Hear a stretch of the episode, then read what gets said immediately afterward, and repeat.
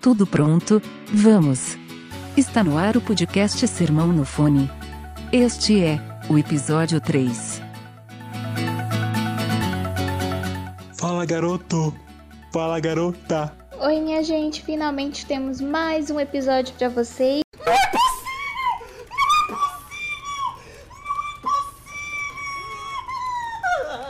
Episódio é muito especial porque vocês votaram para ouvir sobre isso. E se você não sabe do que eu tô falando, essa votação aconteceu no Instagram. Então, se você não segue a gente, você não tem como interagir com a gente. Nosso perfil é Sermão no Fone, sem acento, tudo junto. É só seguir e assim você vai poder saber o que tá acontecendo, quais são as novidades, quando vai sair o próximo episódio. Basta você seguir que a gente tá pronto para saber, para interagir com vocês. Mas voltando, o tema que venceu foi Rufem os tambores, por favor. Feminismo cristão.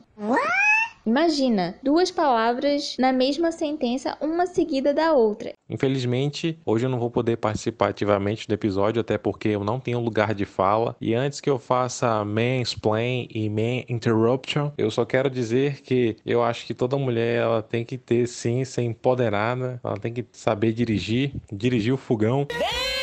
Ela tem que ter muito estudo, o ensino fundamental já basta. E ela tem que ser a dona de casa, doméstica, dona do lar.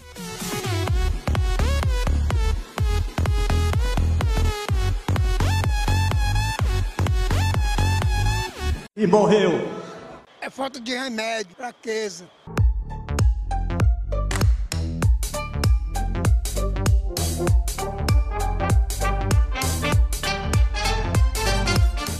Sim, mas falando sério agora, explica aí pra gente como é que é esse negócio. Eu nunca imaginei que isso seria possível, mas acredite você ou não, essa teologia feminista está crescendo no mundo e no Brasil também. É pertinente a gente falar sobre ela porque muitas pessoas estão se enganando pensando que podem ser feministas e cristãs.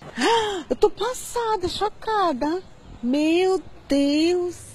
Sim, eu discordo totalmente desse posicionamento teológico então, se você veio aqui no podcast só para ouvir isso, para saber a minha opinião, para saber a nossa opinião sobre isso, você já pode sair daqui satisfeito ou não. Se você tem interesse em saber por que eu cheguei a essa conclusão, pode continuar ouvindo porque você vai ter muitas surpresas. Antes de começar ou até mesmo sugerir esse tema, eu fiz uma pesquisa que durou cerca de toda a quarentena.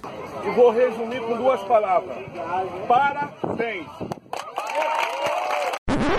Comecei a estudar sobre esse tema que sempre me chamou a atenção. Primeiro porque eu me considerava uma feminista, apesar de nunca ter pego um livro de história sobre isso. Se você se identifica, tudo bem, a gente se perdoa. Eu acreditava que eu era feminista porque eu queria ter direitos civis como os homens possuem. Eu queria ser vista como um indivíduo racional e inteligente, que na minha percepção de adolescente havia dúvidas sobre isso entre homens e mulheres. Então, por causa disso, eu me considerava feminista. Que viagem é essa, véi? Então, antes da gente começar, eu sugiro que você vá estudar. Não acredite no que eu estou falando aqui. Procure suas fontes e tire suas próprias conclusões. O que eu vou dizer aqui é o mínimo da quantidade de conteúdo que você consegue encontrar na internet. Mas, por favor, vá atrás de sites que são realmente comprometidos em falar a verdade. Eu vou dar algumas sugestões que foi aonde eu encontrei o que serviu de base para eu fazer, para eu fomentar a minha conclusão, mas você fica à vontade também. Tem muitos livros legais sobre o assunto, muitos sites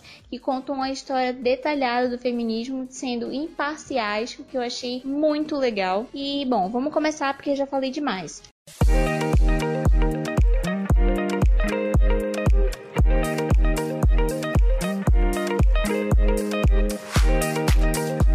Bom, o movimento feminista, ele, alguns historiadores afirmam que ele começou no fim do século XVIII e início do século XIX, como um primeiro ato feminista, né? Não que ela se declarasse como uma feminista, que isso é uma das coisas que o feminismo faz muito, viu? Tome muito cuidado.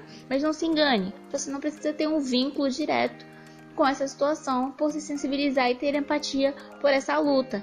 Então, não necessariamente você tem que ser uma feminista por lutar pelos direitos da mulher, são duas coisas diferentes e é isso que a gente vai esclarecer hoje. Assim como o fato de eu não jogar lixo na rua não me torna um ativista do Greenpeace ou de algum movimento aí que protege baleias atoladas na praia ou tartarugas com o nariz entupido por causa de um canudo. Não que eu seja contra essas coisas, lógico, mas isso não me torna um ativista, né? um militante. Eu posso defender uma ideia, posso defender um direito sem necessariamente ter que fazer parte de algum movimento organizado ou de alguma associação. Como é seu nome? Irineu. O que você está fazendo é mansplaining, que é, É, o homem explicar o feminismo para a mulher. Não é necessário, a gente sabe muito bem o que é feminismo.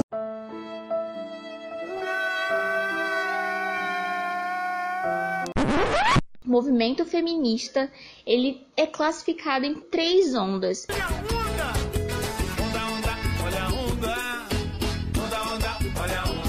E hoje aceita-se que nós estamos vivendo a quarta onda. A história conta que em, no início do século XX, o mundo estava vivendo o movimento sufragista. E sufragista tem a ver com voto, direito a voto. Então iniciou-se o direito pela igualdade de gênero e direito ao voto da mulher especificamente. O, o voto, ele não era um direito de todos os homens. Existia especificações para você poder ter esse direito mesmo para homens. Esse movimento sufragista na história ele é representado como a primeira onda do feminismo e ele tinha quatro frentes de ação. Presta atenção. Essas mulheres elas queriam conquistar esses direitos através de uma ideologia marxista de esquerda com tendências à anarquia. Elas iriam utilizar campanhas publicitárias, manifestações violentas, greves e manifestações não violentas. Essas quatro formas de ação eram aceitáveis nesse movimento social e filosófico que é o feminismo. Tá falando sério? Ih, rapaz.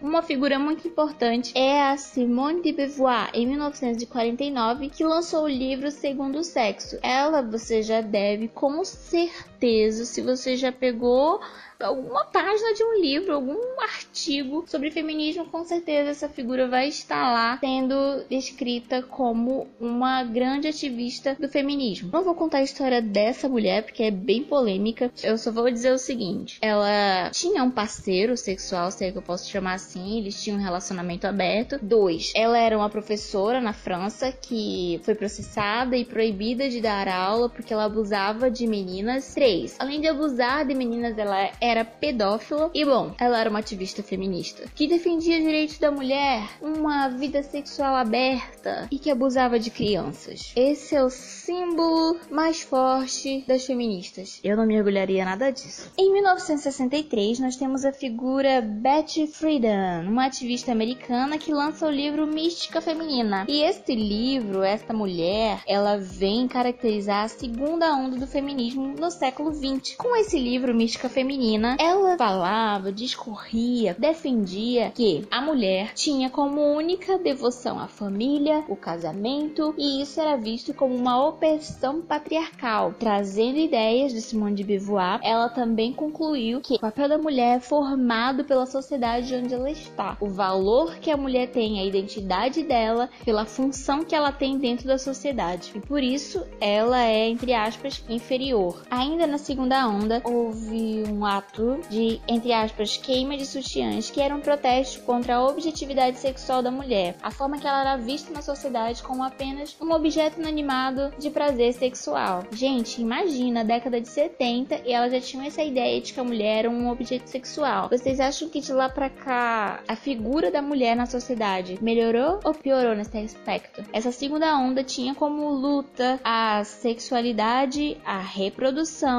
a violência contra a mulher e o trabalho doméstico. Então essas eram as pautas de luta da segunda onda do feminismo. Mano, ainda bem que os homens não tiveram essa ideia de querer queimar a cueca, mano. Porque se queimasse, ia ser tanto chorume, tanta toxina no ar que talvez a humanidade não sobrevivesse. Não, você é burro, cara. Que loucura. Como você é burro. Seguindo adiante para a terceira onda do feminismo, vem no ano de 1990, especificamente com o lançamento do livro Problemas de Gênero, e é quando a gente vai ouvir falar mais sobre o gênero ser fluido e não binário, não precisa de uma definição certa, e é quando principalmente a militância ganha força na internet. Se a gente for considerar a quarta onda, seria o feminismo em que nós vivemos hoje, que iniciou, que tem um marco com a marcha das vadias, entre aspas. What?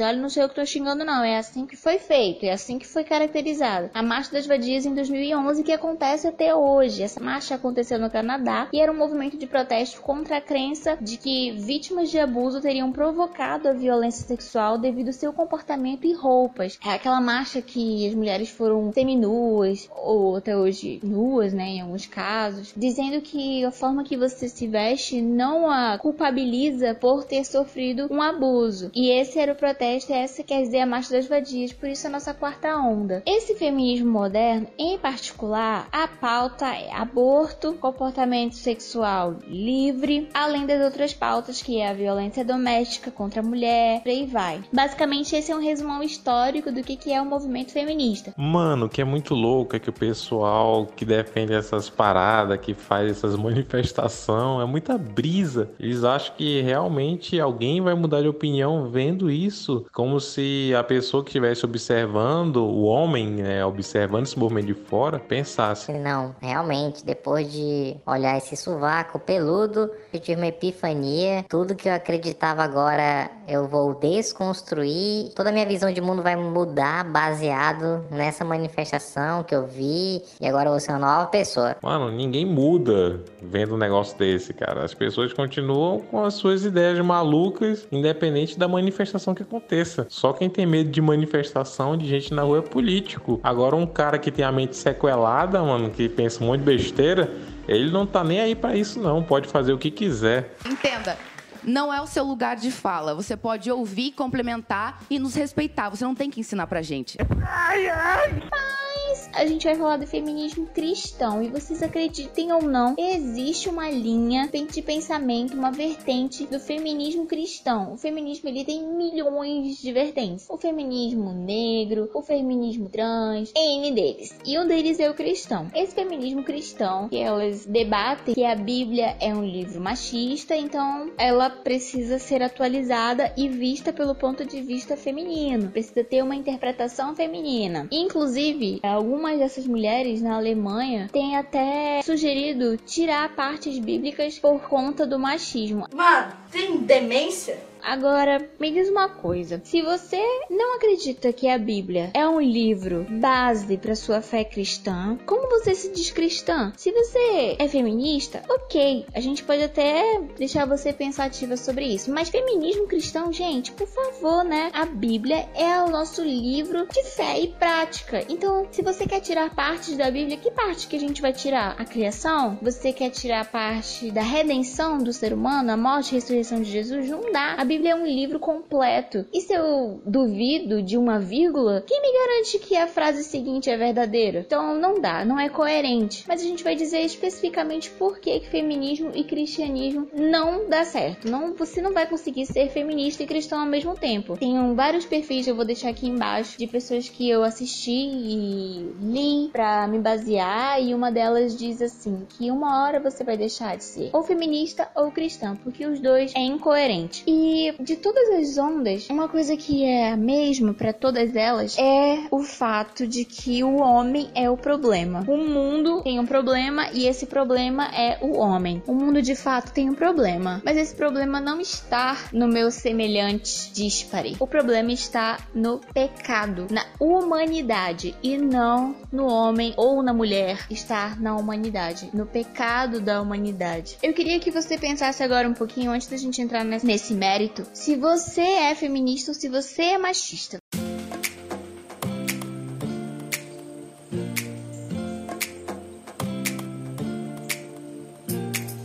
Você pode pensar, eu sou feminista. Ou você pode dizer, gente, que absurdo, eu não sou feminista, eu sou uma pessoa cristã. Ou ainda você pode dizer, odeio o machismo e você ter essas ideias machistas incutidas na sua cabeça. Vou fazer umas perguntas e você responde nos comentários o que, que você pensa. Quando um casal, você tá lá de olho no cara e tal, super afim, e ele te chama para sair. Uau! Você é o bichão mesmo, hein, doido? Você ficou feliz. Ou você chamou ele para sair. Tanto faz, né? Hoje em dia não tem problema. É verdade.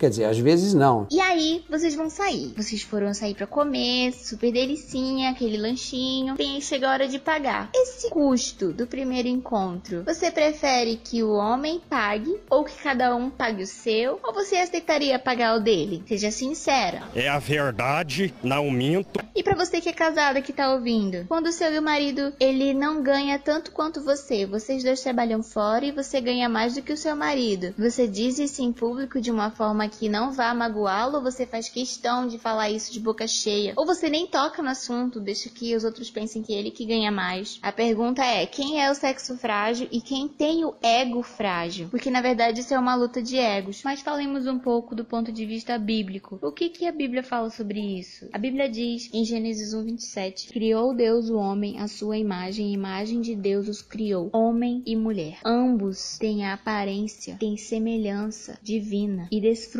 de qualidades divinas. E digo mais, no versículo seguinte, em Gênesis 1, 28, ele falou: governem e dominem sobre a terra. Ele se dirigia a ambos. Ambos devem ser produtivos. Ele não disse homem governe a terra, mulher obedeça. Não, ele disse governem, dominem a terra. Quer dizer então que mulheres também governam como homens? Sim e não. Governar no dicionário significa tomar decisões considerando rumo e destino, e é diferente de controlar e dominar. Um exemplo bem simples e prático e que eu gosto muito tá lá em Números 27, do versículo 3 ao versículo 8, que a gente vai encontrar sobre a história das filhas de Zelofeade. Você já ouviu essa história? Essas quatro irmãs ficaram órfãs de pai durante a caminhada do povo de Israel pelo deserto, e elas não tinham nenhum irmão homem e nem maridos. Quando chegou o dia da divisão das terras entre o povo, elas foram até os líderes dos israelitas e pediram que as colocassem na lista de divisão das terras, mesmo que o pai delas não estivesse mais vivo. Elas alegaram que não era justo ficarem sem propriedades porque não eram homens. E aí, o que será que Moisés fez? Adivinha? Moisés consultou ao Senhor e Deus disse que elas tinham razão. Isso mesmo. Ah, peraí, mas a Bíblia não era machista? Parece que o jogo virou, não é mesmo? O jogo virou! e a casa caiu. Elas receberam o que seria a herança do pai e mais, elas abriram precedentes para outros casos quando isso acontecesse. Deus disse que da próxima vez em que um homem morresse sem filho, a filha receberia a herança do pai. Deus vê homem e mulher como indivíduos iguais, criados para amar e serem amados sem favoritismo. É claro que desempenham funções diferentes, propósitos diferentes dentro do plano que ele criou, mas isso já é assunto para outro episódio. O que a gente precisa entender é que existe defesa da mulher fora do feminismo. Nós, mulheres cristãs, podemos sim defender os nossos direitos, podemos ser pró-mulher, pró-vida, pró-infância, sem nos associarmos, sem fazer parte de um movimento que mata milhares de bebês por dia, com campanhas em favor do aborto e que ridiculariza mulheres que escolhem desempenhar seu papel social e sexual de acordo com os padrões bíblicos. Algumas meninas pensam que por serem feministas, elas vão ser livres de alguma opressão cultural. Bem, como cristãs, nós somos livres. Jesus é a nossa liberdade. E é essa liberdade que querem tirar de nós. Nós temos o nosso espaço e podemos conquistar ainda mais, mas não precisamos entrar em guerra com os homens. Nós temos que lutar por direitos sem tirar direitos de ninguém e sem rejeitar o nosso papel especial que Deus nos deu. Temos que conservar os nossos valores e princípios morais, pois eles sustentam a nossa fé e nossas famílias. Esse áudio para algum amigo, link para alguém que você conhece, que se interesse pelo tema. E se você tem uma sugestão de um outro tema que a gente pode falar, que a gente pode abordar, é só enviar pra gente a sua sugestão lá pelo Instagram, manda uma mensagem, um direct, pra gente poder interagir e saber o que você pensa sobre isso. Então, até a próxima!